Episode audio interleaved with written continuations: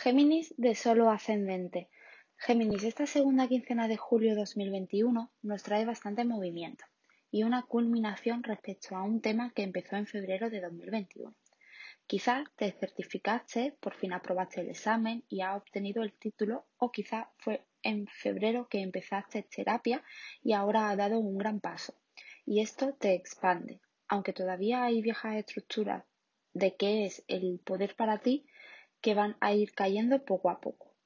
Se ha soltado un poco la sombra que por seguridad quería manipular o al revés, se ha soltado algo que te estaba manipulando.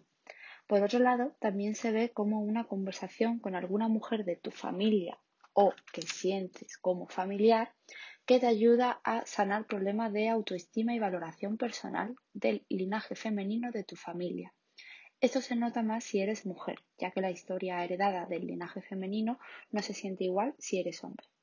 Esto, aunque se sienta un poco incómodo al principio, te va a traer más satisfacción y más valor a lo que haces día a día, porque cuando nuestros actos, por mínimo que sean, vienen de una base de amor propio y valor personal, se disfrutan mucho más.